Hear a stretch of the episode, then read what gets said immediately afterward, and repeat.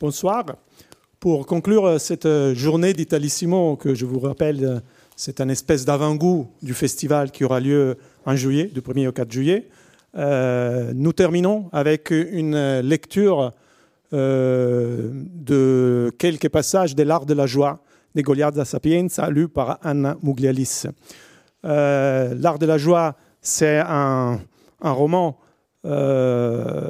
très connu en France qui a eu un succès après la mort de l'auteur, euh, Goliarda Sapienza, et euh, qui raconte l'histoire de Modesta, une euh, jeune femme, une jeune fille d'abord, et puis une jeune femme au début du siècle en Sicile. C'est l'histoire d'une vie, une vie qui commence de façon dramatique et violente, et qui ensuite connaît plein de rebondissements vers à la recherche de la joie, justement, et de la liberté. C'est donc un roman qui peut être lu comme une histoire d'émancipation, comme une histoire de libération, comme une, un roman qui dénonce la violence faite aux femmes.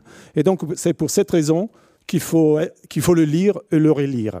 Et pour euh, cette soirée, pour cette lecture, euh, et pour toute la journée, on a eu l'appui de plusieurs partenaires, dont euh, le consulat italien de Paris. Et je laisse la parole, que je remercie bien sûr, et je laisse la parole à Irene Castagnoli, consul d'Italie à Paris. Merci beaucoup Fabio. Bonsoir à tous. Je suis vraiment ravie d'être ici avec vous euh, à l'occasion de la avant-première du Festival Italissimo. Euh, comme Fabio était en train de dire, le Consulat général d'Italie est un des promoteurs de ce festival qui est vraiment un, événement très prestigieux qui met à l'honneur la langue, la culture, euh, l'édition italienne en France. Et donc je vous remercie et on est avec vous en ça. Je sais que vous avez eu une journée très intéressante. On a pu euh, savourer euh, un petit peu qu'est-ce qui nous attend euh, au début de juillet. Vous avez parlé de Dante à l'occasion de, à l'honneur des 700 de sa disparition. Mais aujourd'hui, c'est pas seulement Dante. maintenant, on, aura le plaisir de revisiter le XXe siècle à travers les chefs d'œuvre L'art de la joie de Goliarda Sapienza, quel destin que celui de cette euh, euh, Goliarda euh, qui est née en 1924 et dont les romans a été découvert et découvert en 2005, je crois, et grâce à une édition française. Euh, donc, euh, on, on, euh, on, entendra un petit peu à propos de Modesta, cette héroïne qui est vraiment une femme à l'avant-garde, une femme pleine de contradictions, qui est farouchement contemporaine, je dois dire. Un roman d'apprentissage merveilleux, comme, comme Fabio dit, et qui va être mis en valeur grâce à la voix merveilleuse d'Anna Mouglalis, que je salue et je remercie beaucoup pour l'interprétation qu'elle va nous donner dans quelques instants. Donc, je vous euh, donne rendez-vous au début juillet, euh, pendant le festival, il y aura aussi un événement qui sera encore avec euh, notre consulat, qui sera dédié à Leonardo Sciascia, je peux le dire. euh, donc nous célébrons cette année le centenaire de sa naissance, un autre immense sicilienne. Et je, je vous remercie tous et je vous souhaite une excellente vision. Merci. Merci, Merci Irène. On vous laisse donc avec Anna Muglialis.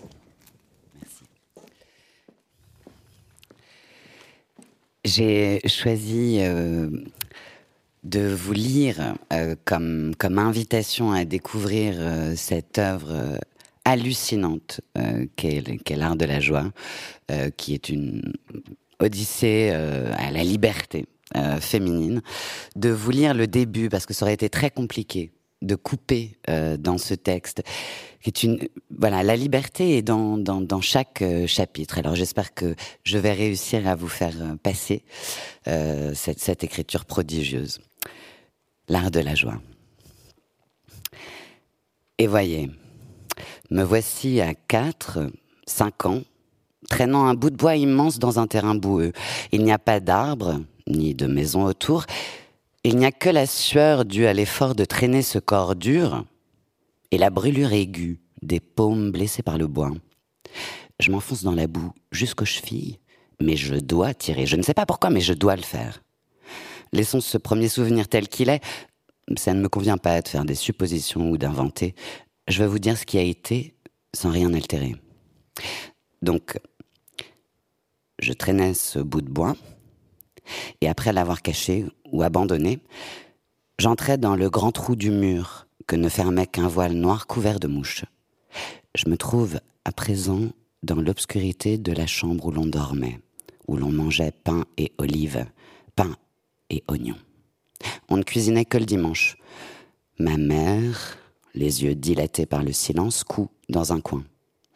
Elle ne parle jamais, ma mère, ou elle hurle ou elle se tait. Ses cheveux de lourds voiles noirs sont couverts de mouches. Ma sœur, assise par terre, la fixe de deux fentes sombres ensevelies dans la graisse. Toute la vie, du moins ce que dura leur vie, elle l'a suivie toujours en la fixant de cette façon. Et si ma mère, chose rare, sortait, il fallait l'enfermer dans les cabinets parce qu'elle refusait de se détacher d'elle. Et dans ces cabinets, elle hurlait, elle s'arrachait les cheveux, elle se tapait la tête contre les murs jusqu'à ce qu'elle, ma mère, revienne, la prenne dans ses bras et la caresse sans rien dire. Pendant des années, je l'avais entendu hurler ainsi sans y faire attention, jusqu'au jour où, fatigué de traîner ce bois, m'étant jeté par terre, je ressentis à l'entendre crier comme une douceur dans tout le corps. Douceur qui bientôt se transforma en frisson de plaisir, si bien que peu à peu, tous les jours, je commençais à espérer que ma mère sorte pour pouvoir écouter, l'oreille à la porte des cabinets, et jouir de ses hurlements. Quand ça arrivait, je fermais les yeux et j'imaginais qu'elle se déchirait la chair, qu'elle se blessait. Et ce fut ainsi qu'en suivant mes mains poussées par les hurlements, je découvris, en me touchant là d'où sort le pipi, que l'on éprouvait ainsi une jouissance plus grande qu'en mangeant le pain frais, les fruits.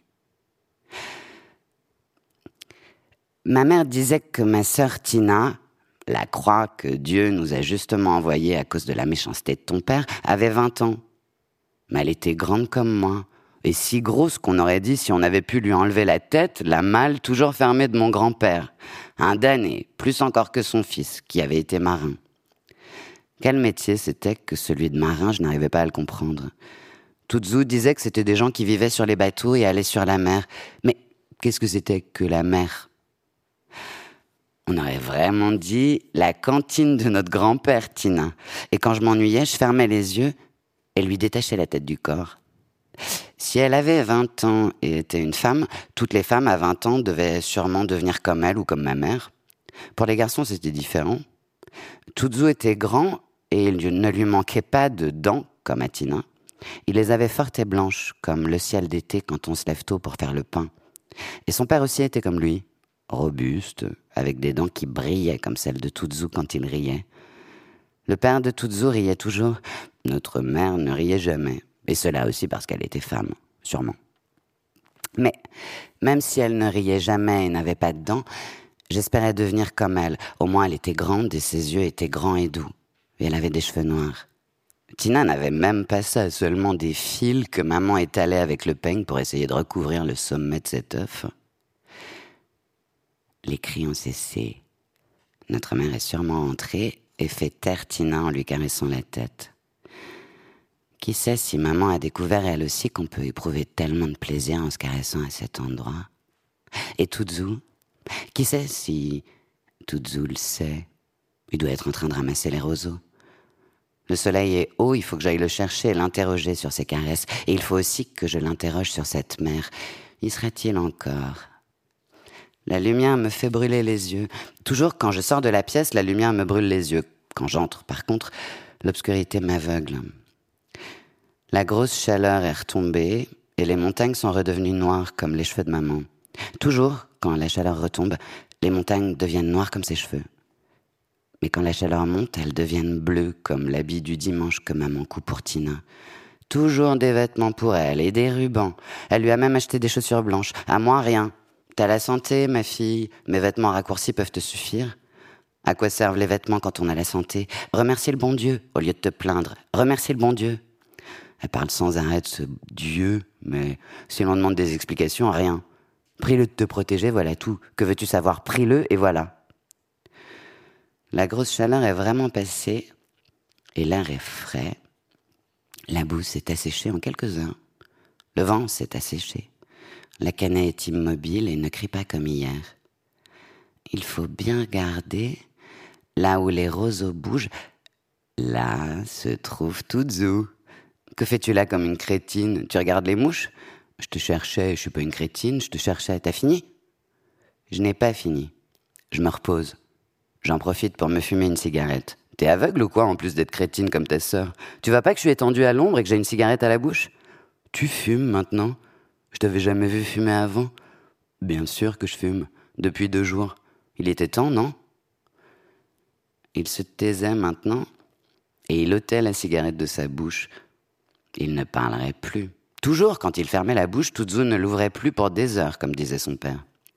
Et s'il faisait ça avant, qu'est-ce que ce serait maintenant qu'il fumait? Et comme il était grand, ainsi étendu, il avait grandi. Ou c'était la cigarette qui le faisait paraître plus grand? Comment puis-je lui parler maintenant qu'il est devenu aussi grand? Il me rira à la figure et il dira que je suis une petite crétine comme toujours. La seule solution était de s'asseoir près de lui et de rester immobile. Au moins je pouvais le regarder. Et je le regardais longuement, et je le regarde maintenant. Son visage noir de soleil était comme entaillé de deux blessures immenses et claires. Ce n'était pas là des yeux qui pleuraient une eau bleue, profonde et fraîche.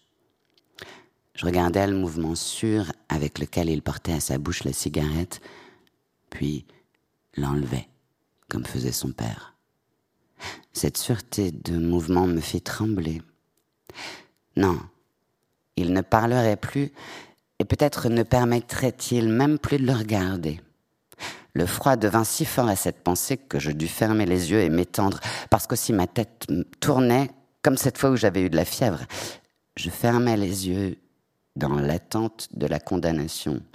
Il ne me permettrait même plus de le regarder. Qu'est-ce que tu fais, Bécassot Tu dors? Non, je ne dors pas. Je pensais. Ah, parce qu'en plus tu penses, toi? Bécassotte que t'es avec tes pensées. Tiens, et à quoi pensais-tu? On peut avoir l'honneur de savoir. Je pensais te demander... Quoi? Eh, va, parle On dirait une poule à qui on va tordre le cou. Et de quoi s'agit-il? Parle Oh, rien. Bah, rien. Je voulais te demander ce que c'est que la mer. Et allez, avec cette mer entêtée que tu es, cent fois je te l'ai expliqué, cent fois, la mer est une étendue d'eau profonde, comme l'eau du puits qui se trouve entre notre ferme et cette masure qu'est votre maison. Sauf qu'elle est bleue, et qu'on a beau tourner les yeux dans tous les sens, on ne peut pas voir où elle finit. Mais qu'est-ce que tu veux comprendre? Tu es sotte, et même si t'étais pas sotte, les femmes, comme dit mon père, depuis que le monde est monde, ne comprennent rien à rien. Pas du tout, je comprends, moi. Une eau profonde comme celle du puits, mais bleue. Bravo, félicitations. Alors lève-toi et regarde autour de toi. Tu la vois, cette plaine marécageuse? Comment s'appelle cette plaine? Hein? Voyons si tu es digne d'apprendre. Cette plaine s'appelle plaine du bœuf. Voilà. La mer est une plaine d'eau bleue, mais sans les montagnes de lave que nous voyons là au fond. Quand on regarde la plaine de la mer, on ne voit rien au fond rien qui bloque la vue.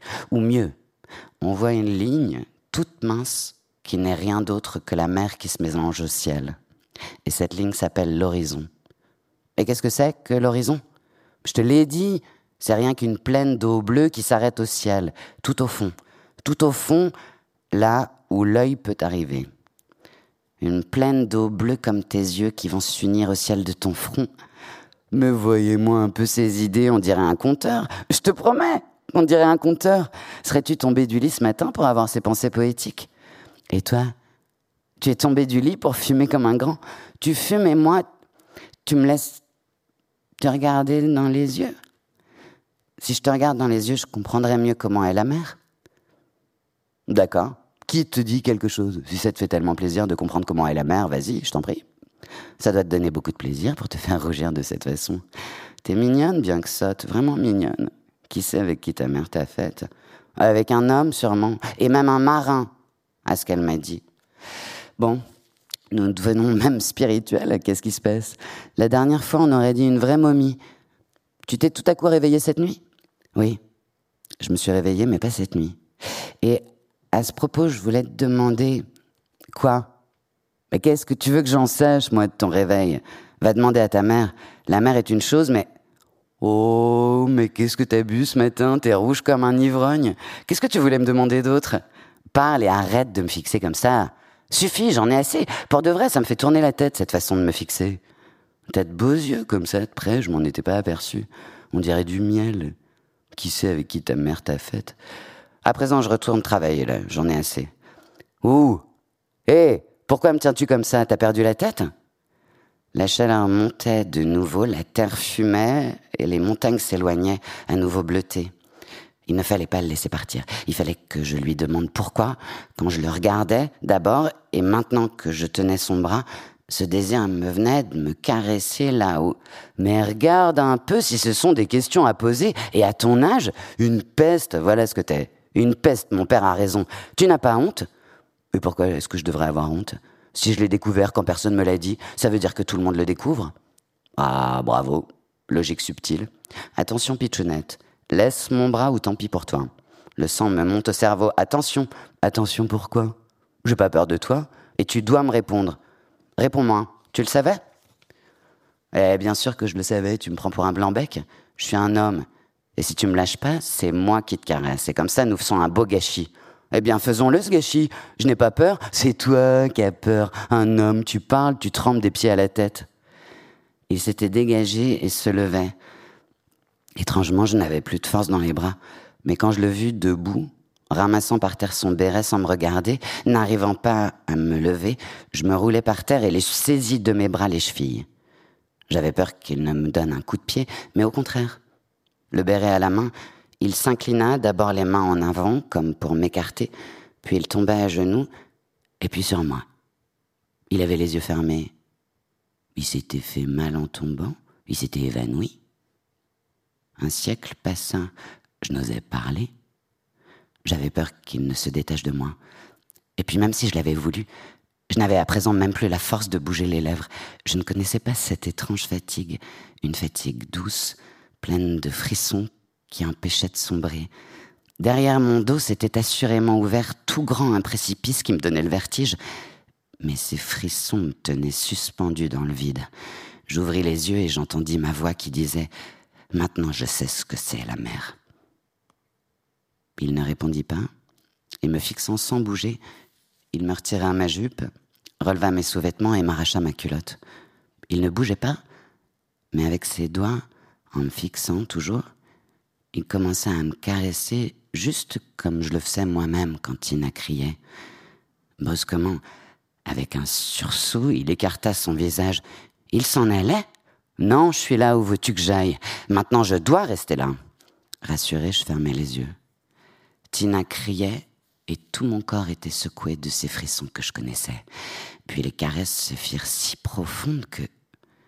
Comment faisait-il Je le regardais il m'avait ouvert les jambes et, son visage était enfoncé entre mes cuisses.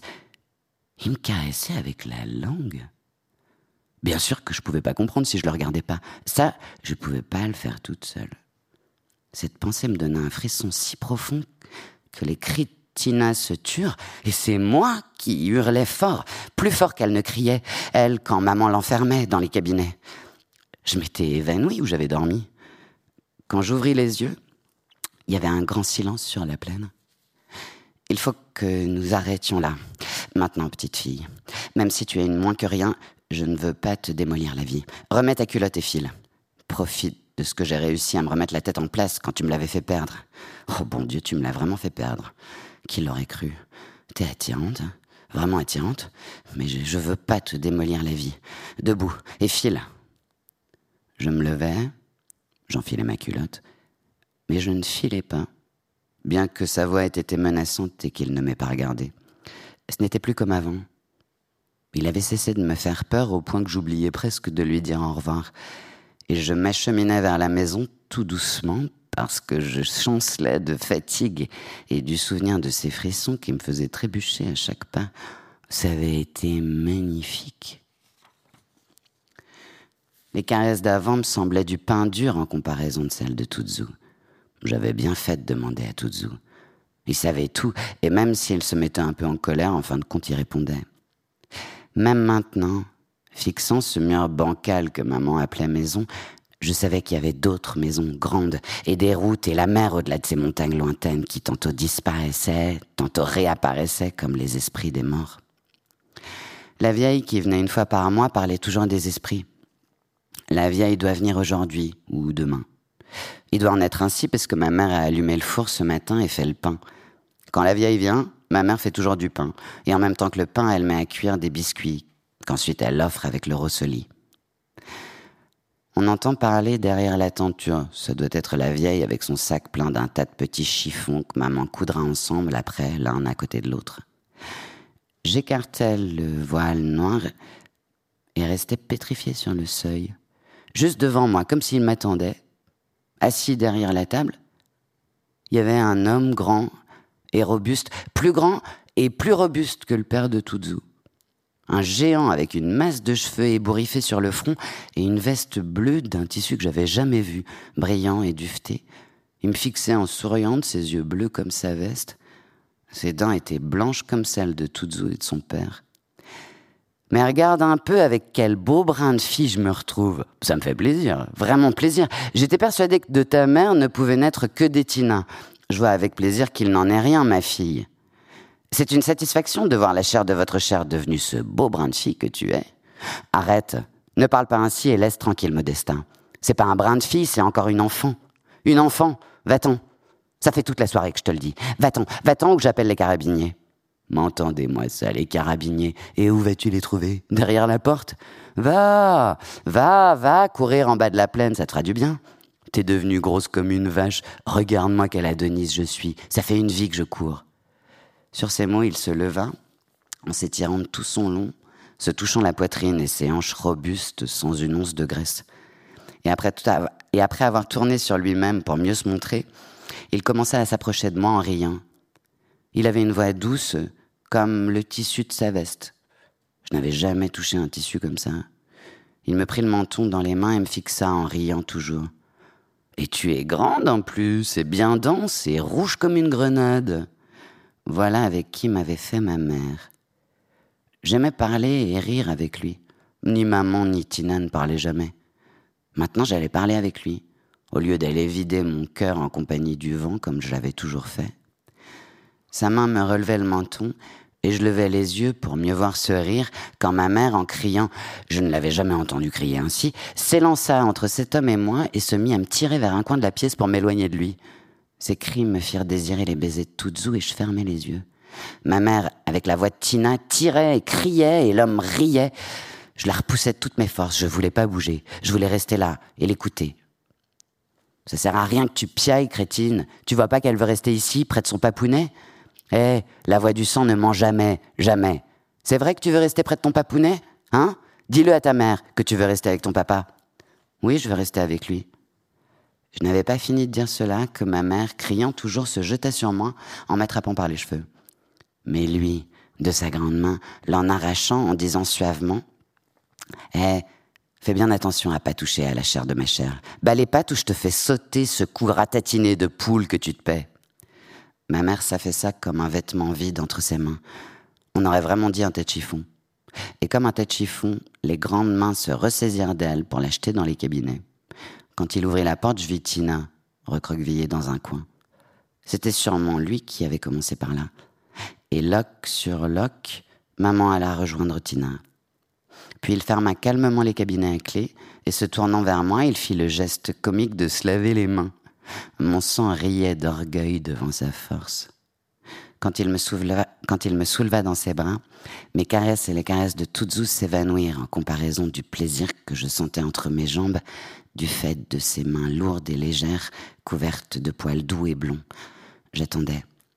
À la façon dont il me fixait, je savais ce qu'il voulait. Tu n'as pas peur, n'est-ce pas? Je ne leur ai rien fait de mal, je m'en suis seulement débarrassé pour un moment. Elle est trop ennuyeuse, et je veux profiter en paix de ce beau bout de fille que je ne savais pas avoir, un vrai cadeau du destin. Tu as peur? Je n'ai pas peur. Tu as bien fait. Elle apprendra comme ça à crier sans arrêt, à me punir toujours pour tout. Bien. Je vois que nous sommes du même sang et ça me fait plaisir. Vraiment plaisir.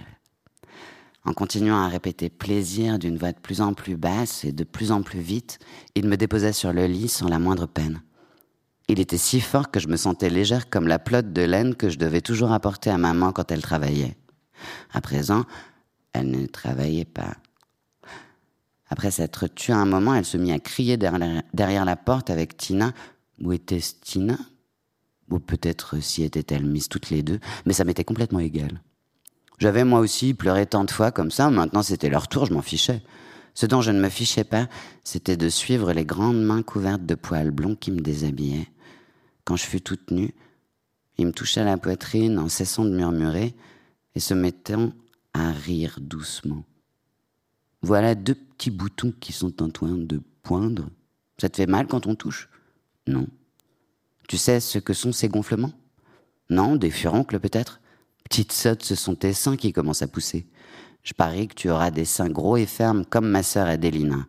Quand elle avait ton âge, ta tante Adélina avait des tétons de la même couleur que toi, tout rose. Et où est-elle, cette Adélina que je n'ai jamais vue? Tante Adélina. Tu dois dire tante Adélina. Si tu fais ce que je te dis, je t'y emmènerai. Elle vit dans une grande ville, avec des magasins, des théâtres, des marchés. Il y a aussi un grand port. S'il y a un port, il y a aussi la mer alors Bien sûr qu'il y a la mer. Et des bateaux aussi. Et des palais. Adélina est devenue une grande dame. Si tu fais ce que je te dis, je t'emmène avec moi chez elle. Et je ne te fais pas seulement connaître cette dame importante qu'est ta tante, je te fais connaître des choses que tu peux même pas imaginer, des choses merveilleuses. Tu veux? Tu veux rendre heureux ton petit papa? Si tu le rends heureux, il te rendra heureuse toi aussi. il semblait heureux, étendu près de moi tout nu. Je n'avais jamais vu un homme nu. Sans sa veste bleue, ses épaules semblaient les roches blanches de la rivière au temps des murs quand le soleil haut restait cloué en plein milieu du ciel pendant des jours et des jours et des mois. J'ouvrais les yeux et il était là, fixe. Je les fermais, mais il était toujours là, immobile derrière les vitres de la fenêtre. Espionnait-il? Je devais dormir. Même les yeux fermés, les épées brillantes du soleil me transperçaient les paupières, et pour dormir, je devais me recroqueviller tout entière pour me cacher de lui qui m'espionnait. Que fais-tu? Tu cherches à te cacher pour te recroqueviller ainsi? Tu as peur de ton papounet? Comment l'avait-il compris? Nu et blanc comme ça, il faisait peur. Mais je ne devais pas le lui montrer. Je devais être forte comme lui. S'il se rend compte que j'ai peur, il va penser que je suis comme ma mère et il m'emmènera pas là-bas au loin. Je n'ai pas peur. Ce sont ces bécasses qui pleurent qui me retournent le son. S'il est vrai que tu es mon père et que tu me ressembles, fais-les taire d'un coup de poing. Les roches près de moi bougeaient lentement à présent.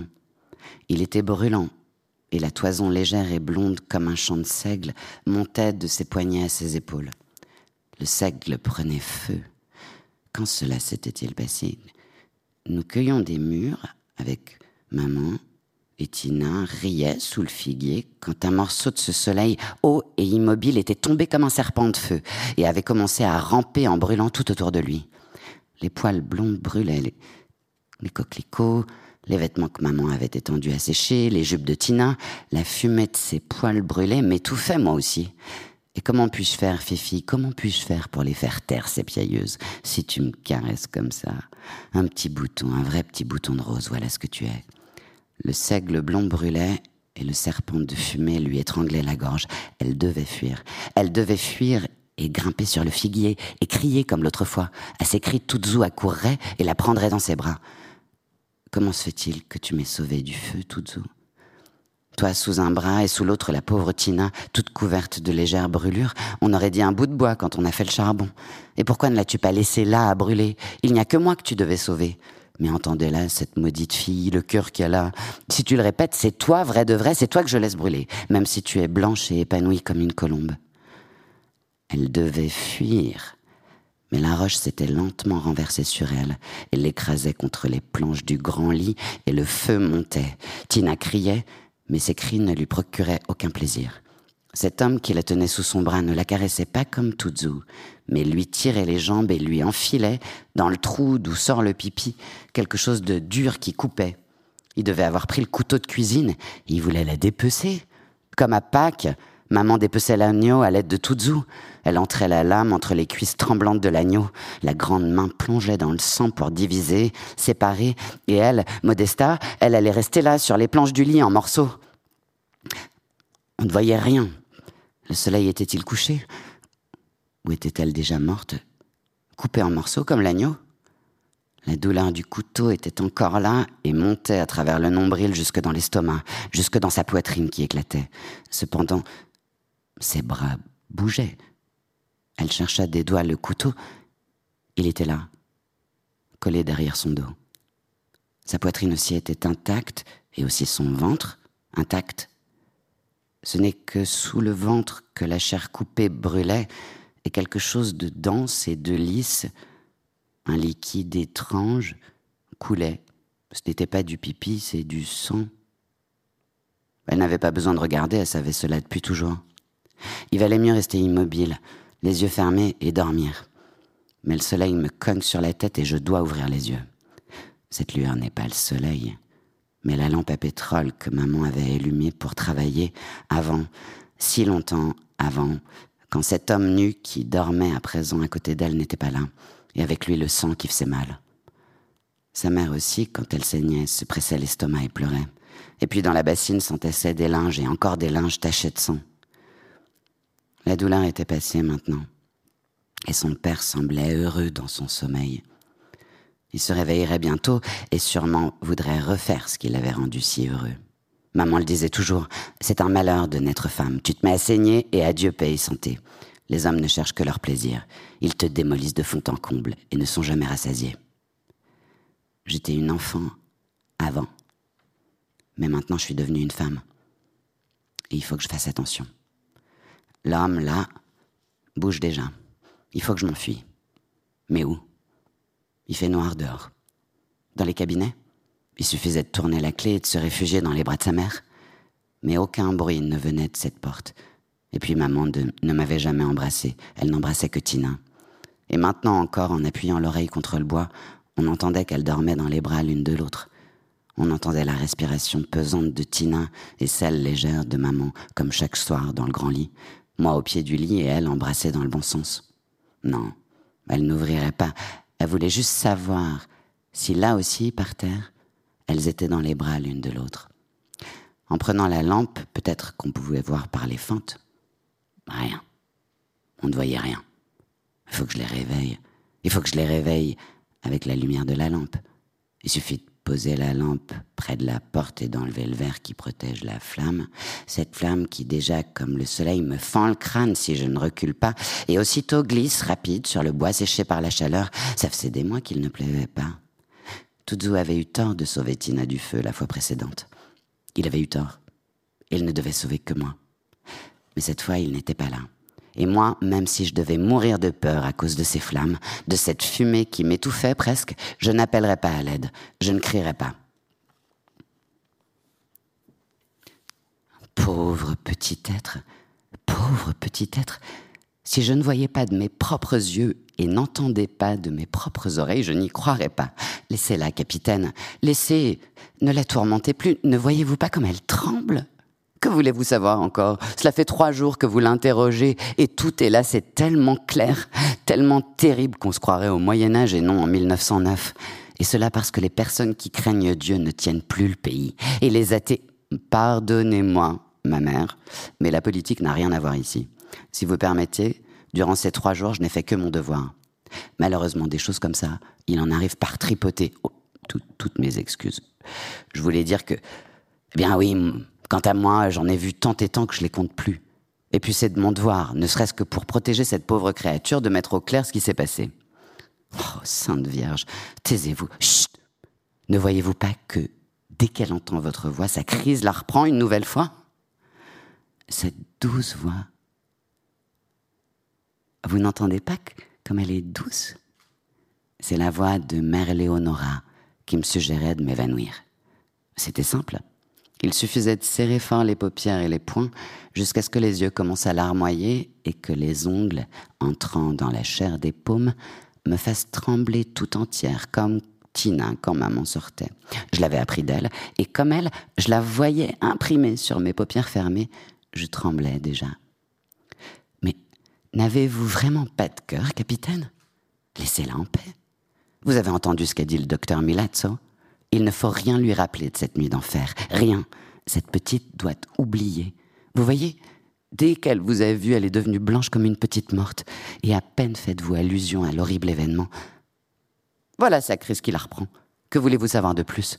Tout a été confirmé par Tuzu et son père quand ils l'ont amené ici, et ensuite à plusieurs reprises. Si vous permettez, ma mère, pas vraiment tout.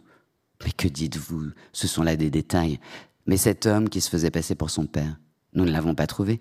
Ni parmi les restes de la mère et de la sœur, ni... Eh, ma mère, il faut le trouver celui-là. C'est à vous de le trouver.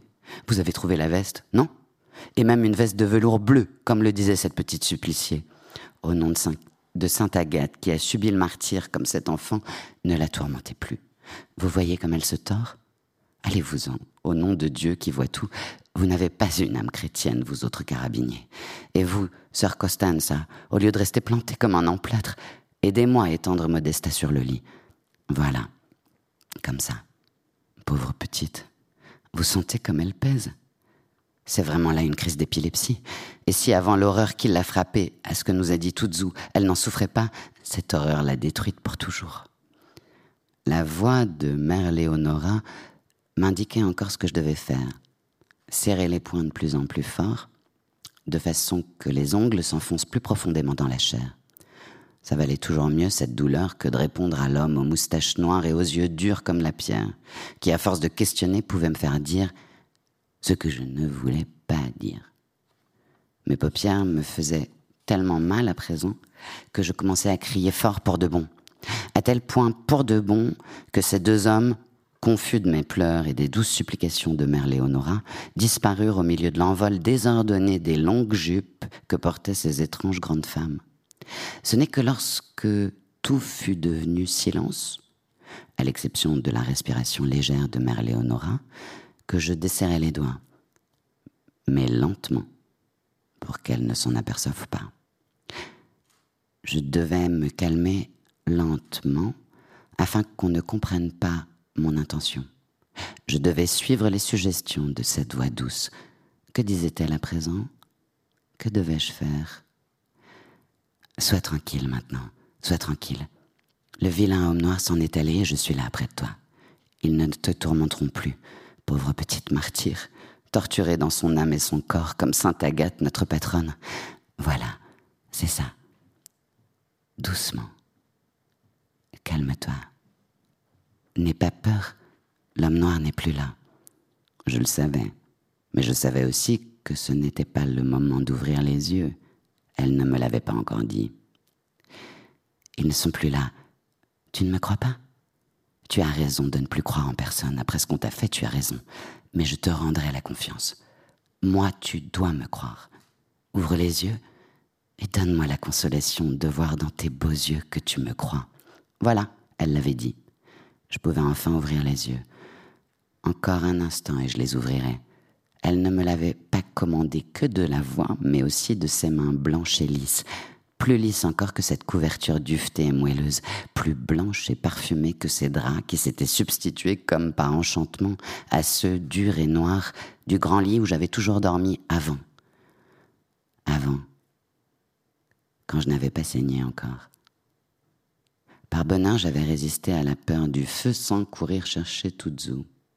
Si je n'avais pas eu la force de résister, Tuzu, avec ses jambes de lièvre, les aurait sûrement sauvés encore une fois.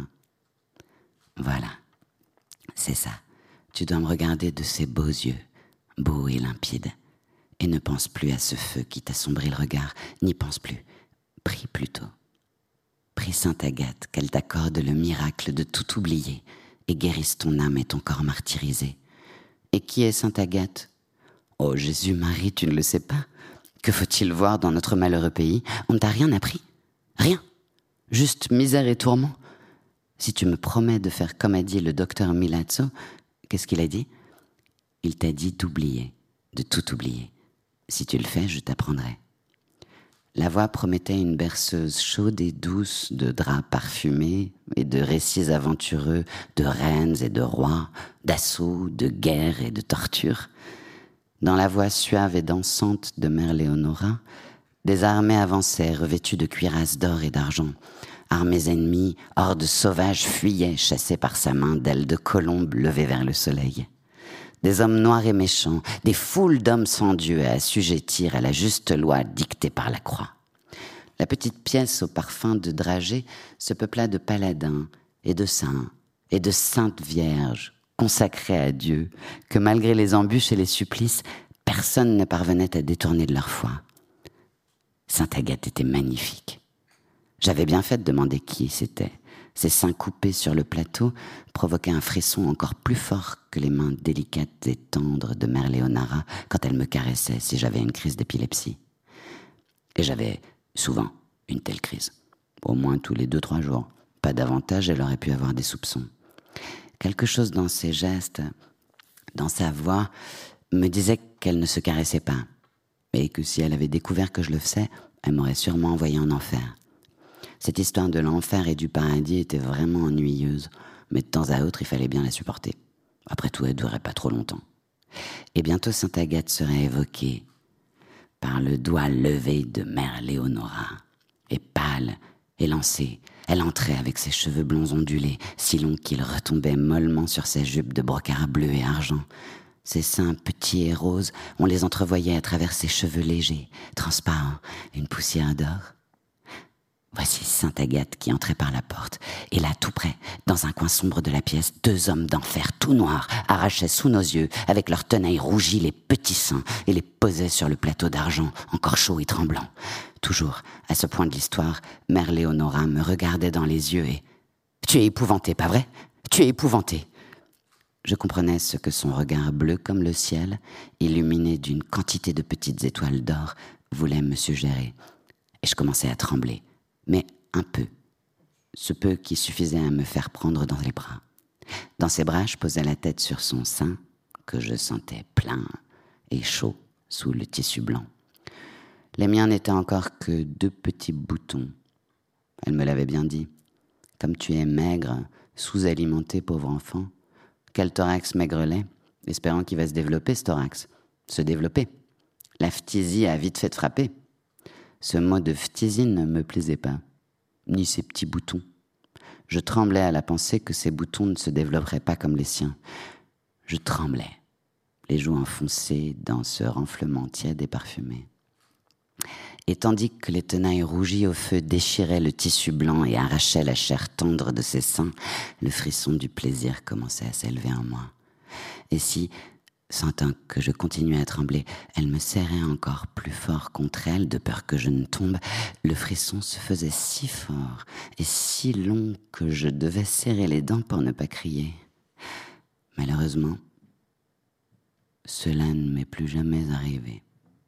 D'éprouver une chose pareille sans même me caresser, comme j'avais été obligé de le faire jusqu'à ce moment-là.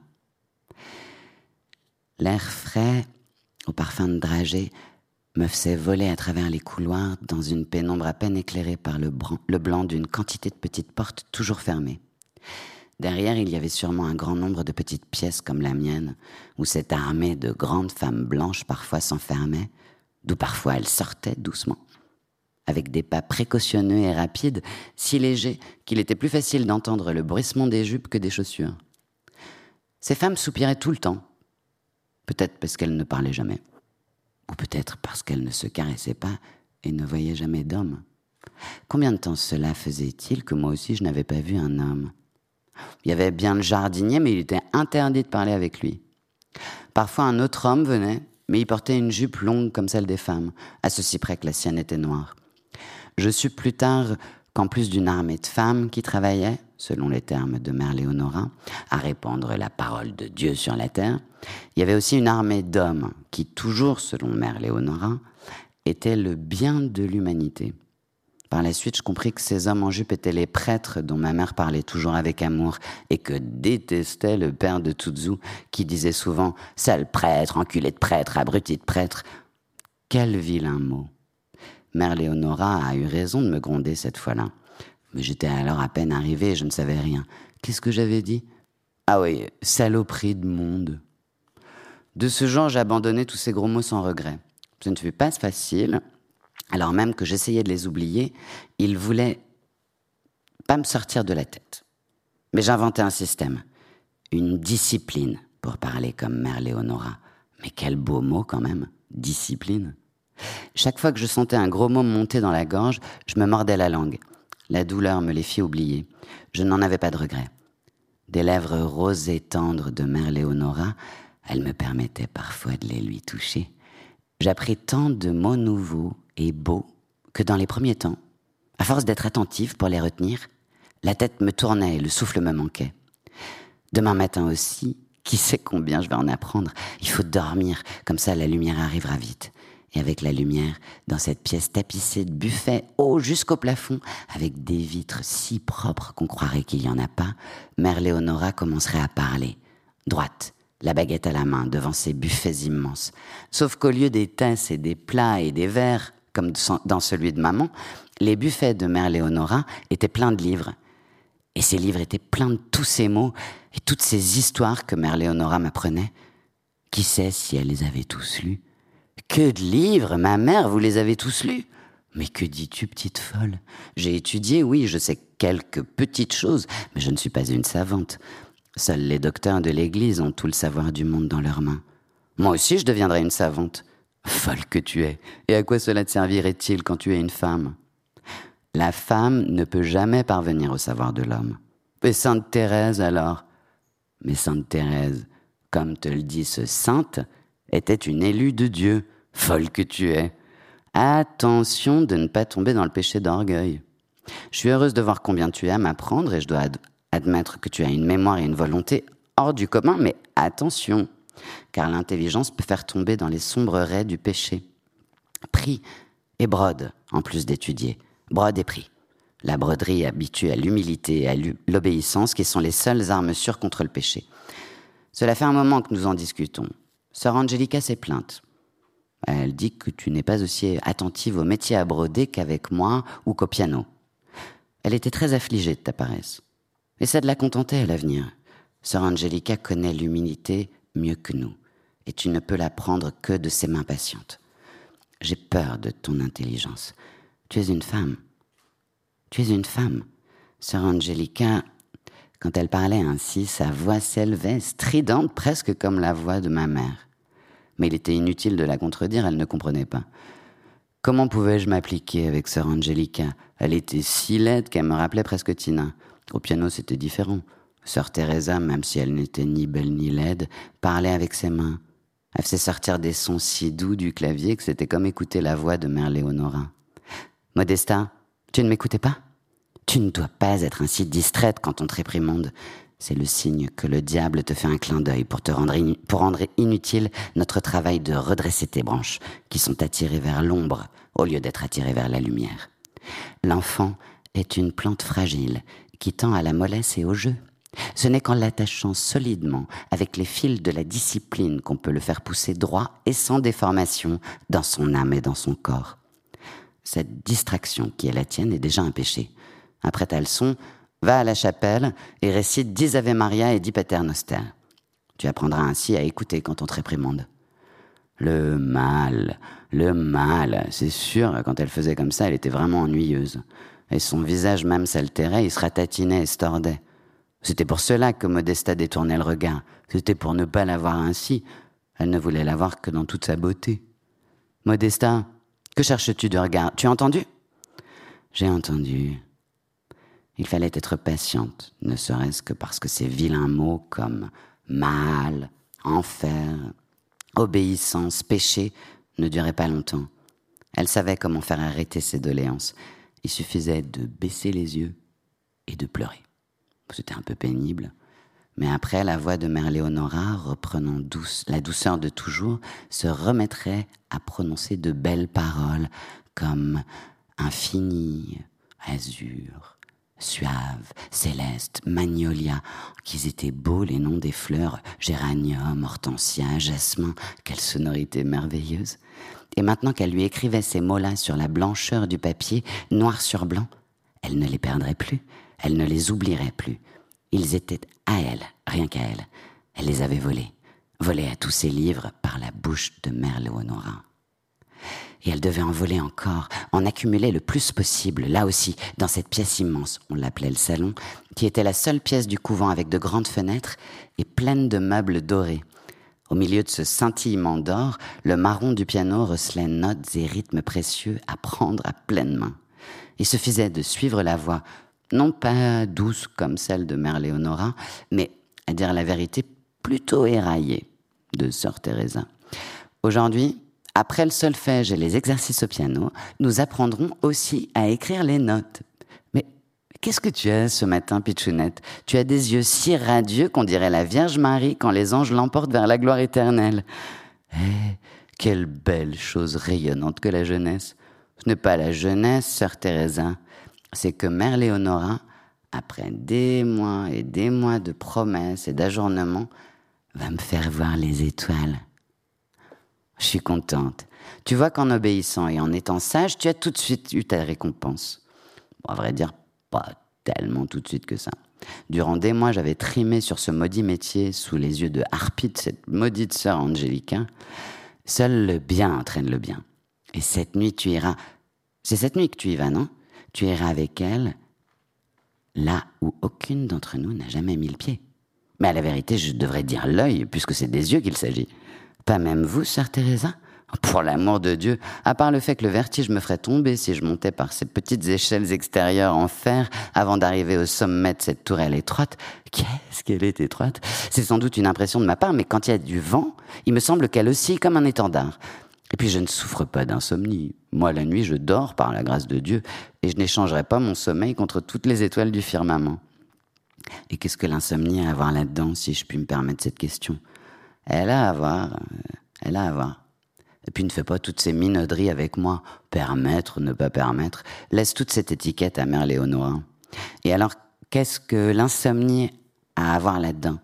Elle a à voir. Euh, elle a à voir. Bah, comment est-ce qu'elle a à y voir?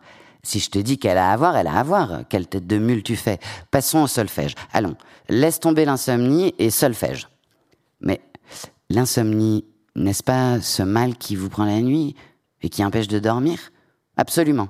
C'est ce mal qui tient les paupières grandes ouvertes avec des ongles de fer et vous empêche de fermer les yeux, ou comme on dit, vous refuse la bénédiction du sommeil.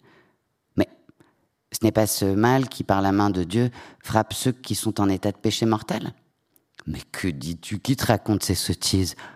Oh, ce serait pas que t'as parlé avec le jardinier J'avais parlé avec Mimo. Mais je répondis vivement Non, Dieu m'en garde, je ne parle jamais avec les hommes. Bien répondu. Alors, c'est cette commère de sœur Angélica. Ne l'écoute pas. À force de broder, celle-là, elle a perdu le bon usage de ses yeux, elle ne voit plus que des enchevêtrements de couleurs. Bah, laissons tomber. Nous ne sommes pas là pour broder. Allez, solfège. Allez, mesure à quatre temps. Un, deux, trois, quatre. Un. Et qui souffre donc d'insomnie Quel bourrique c'est Oh, une vraie mouche de coche quand elle veut savoir quelque chose, cette petite. C'est vrai, en partie, que l'insomnie est une punition que Dieu inflige à qui a péché. Mais parfois, quoique rarement, c'est comme un avertissement, une sonnette d'alarme pour qui, doué d'une grande intelligence, pourrait, sans l'insomnie qui le met en alerte, tomber dans le péché d'orgueil de mais que m'importe les péchés? Fais-les toi dire par Mère Léonora. Moi, je m'y entends qu'en note. Le médecin du couvent dit que tous les grands esprits souffrent d'insomnie et même que c'est un mal héréditaire. Mais cet homme-là est un hérétique. Et sauf pour l'huile de ricin ou quelques petits cachets, il vaut mieux pas l'écouter. Ah, alors c'est Mère Léonora qui souffre d'insomnie? Précisément. Et quand cette maladie l'a frappée, deux ou trois ans, je crois, après qu'elle fût venue ici chez nous pour prendre le poste vacant de Mère Giovanna qui mourut, passons sur la façon dont elle mourut, que Dieu lui pardonne, un spécialiste qu'on n'envoie de Palerme que dans les cas exceptionnels, après l'avoir examiné et réexaminé, lui a fait obtenir une dispense de l'évêque pour amener ici la lunette astronomique de son père. C'était un grand astronome, son père. Et elle a installé ce télescope sur la petite tour. Dans la dispense, il y avait également écrit qu'elle pouvait passer autant d'heures qu'elle voulait à étudier les étoiles comme son père. Ça aussi, C'est une maladie de famille. Hein. On en hérite avec l'intelligence, la richesse, la puissance. Il faut que tu saches que Mère Léonora est de l'une des maisons les plus anciennes de notre île par la noblesse et la fortune. Je ne peux pas te dire son nom parce que, comme tu sais, une fois que nous avons prononcé nos vœux, nous n'avons plus ni parents ni... Tu es étonné. Ta surprise me confirme combien d'actes d'humilité Mère Léonora a dû faire en elle-même pour sauter cet orgueil qu'elle devait avoir. J'ai vu sa mère une fois. Quelle allure, belle comme elle, avec les mêmes yeux, le même front, le même nez. Et toi d'ailleurs, comment crois-tu que t'as pu rester après cette nuit où Tuzu et son père t'ont amené? Ils disent que c'est parce que le couvent était proche. Mais je crois que c'était par crainte de la force publique. Alors comment crois-tu que tu as pu rester ici? Je sais pas. C'est trop beau, elle le sait pas. Mais grâce au pouvoir de Mère Léonora. Si tu savais comme elle a lutté ensuite pour te garder ici et ne pas t'envoyer dans quelque orphelinat plein de punaises et de faim. Bon, je devrais pas le dire, parce que les orphelinats sont tenus par des sœurs. Mais tu sais comme je suis, je ne peux pas ne pas dire pain au pain et vin au vin. Le fait est que ces orphelinats sont tenus par des sœurs pauvres, de basse extraction, des petites gens qui viennent ou de la campagne ou de ces mêmes orphelinats miséreux. C'est pas comme chez nous ici. Cela non plus. Je devrais pas te le dire. que Dieu me pardonne. Mais ici, il n'y a pas une sœur qui ne soit pas au moins fille de baron. Même les plus fortunés des roturiens n'ont jamais mis le pied ici et ne l'y mettront jamais. Et vous, sœur Teresa, vous êtes fille de... de baron, justement. Mais il fallait dire vous étiez fille et pas vous êtes fille. Répète la question. Et vous, sœur Teresa, de qui étiez-vous fille? Comme je te disais, d'un baron, mais pauvre, et d'une maison pas très ancienne. C'est aussi pour cela que je ne serai jamais mère supérieure. Mais qu'est-ce que ça fait? Moins de préoccupations et plus de temps pour la musique et pour l'enseigner aux novices et à toi. Allez, allez, laisse le solfège et fais-moi entendre la sonatite de Clementi. C'est une grâce d'enseigner, et surtout à toi. Écoutez-moi ce toucher, un toucher d'ange. Mais maintenant, ça suffit. Ça suffit. Il faut que nous commencions à noter la musique. Allez, viens ici. Tu vois la feuille avec les portées? C'est la novice du continent qui les a faites apporter. À présent, tu me les remplis. Non, non, tu dois faire comme si tu dessinais une bouche. Voilà. D'abord les contours, forts, les contours de ces notes qui, sous la pression des doigts, s'imprimaient entre les lignes, prises là au piège. Personne ne me les enlèverait plus. Elles étaient à moi, volées, comme les adjectifs, les substantifs, les verbes, les adverbes. Il fallait en voler encore, en accumuler le plus possible sur le papier réglé de ses cahiers. Et les chiffres aussi, tant de chiffres additionnés aux mots, aux notes, aux étoiles. Les étoiles. Cette nuit, elle avait vu les étoiles de si près qu'on avait l'impression de pouvoir les toucher avec les doigts. Sur la tourelle haute et effrayante, un doigt pointé contre le ciel. À travers la lunette, Mère Léonora lui avait montré la grande ours et la petite ours ou le petit et grand chariot, et Sirius resplendissant, l'étoile la plus brillante du firmament. Firmament. Quel beau mot. Peut-être le plus beau de tous, le plus resplendissant dans le firmament des mots. Qu'as-tu dit, Modesta? Quelle merveille Qu'as-tu dit, mon cœur? Répète. Et je répétais. Mais quelle merveille On dirait un poème. Tu es extraordinaire, non seulement intelligente, consciencieuse et bonne, mais avec une imagination qui épouvante presque. Tu seras une poétesse, sœur et poétesse, et ainsi tu pourras chanter les louanges du Seigneur. Poétesse, pourquoi pas, mais sœur, j'étais pas trop d'accord. Certes, on n'était pas mal ici, on mangeait tous les jours comme si c'était dimanche, et les pièces, les draps sentaient la dragée, mais toute la vie dans cet endroit, Les mains de Tuzu me caressaient dans l'obscurité. C'est toujours quand la canesse se fait sombre et muette qu'il me caresse comme ça. Non. Ces mains ne sont pas les mains de Tuzu.